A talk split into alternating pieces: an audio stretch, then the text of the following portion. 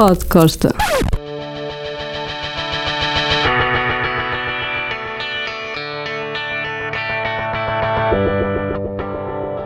Nos anos 90 foram comuns as visitas de artistas populares anglo-saxónicos ao nosso país.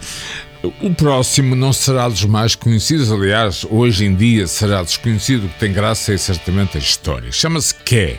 Ora bem, Ké era uma espécie de modelo, tinha obviamente ar de Dolce Gabbana, que nos anos 90 fez um disco uh, de autor e, que foi promovido naturalmente na nossa rádio e nos nossos mídias.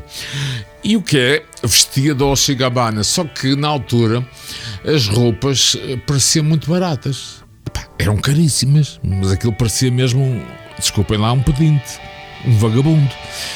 E eu estava, e por acaso em Lisboa, eh, eu tinha o entrevistado no Porto e por acaso no dia seguinte vou para Lisboa apresentar o espetáculo eh, promocional do que na altura na, nas Moreiras, onde se situava o estúdio de radiodifusão portuguesa. Tínhamos um auditório.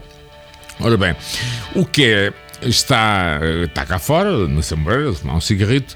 Eu estou por ali perto e aparece um colega meu, o Miguel Peixoto, em boa alma, que o vê ali e vem ter comigo e pergunta: É pá, está ali um vagabundo, está ali um, um arrumador, pá, vou-lhe dar um, um, um euro. É pá, eu disse: Pá, vê lá, pá, é o quê? Sei lá quem é o quê, pá, parece.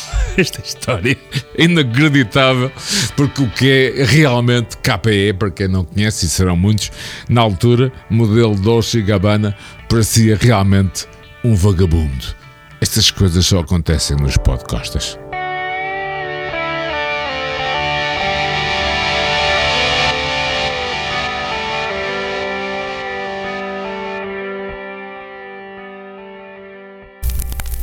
Pod Costa. Os podcastas têm o apoio de Lado B, onde encontram as melhores francesinhas do mundo.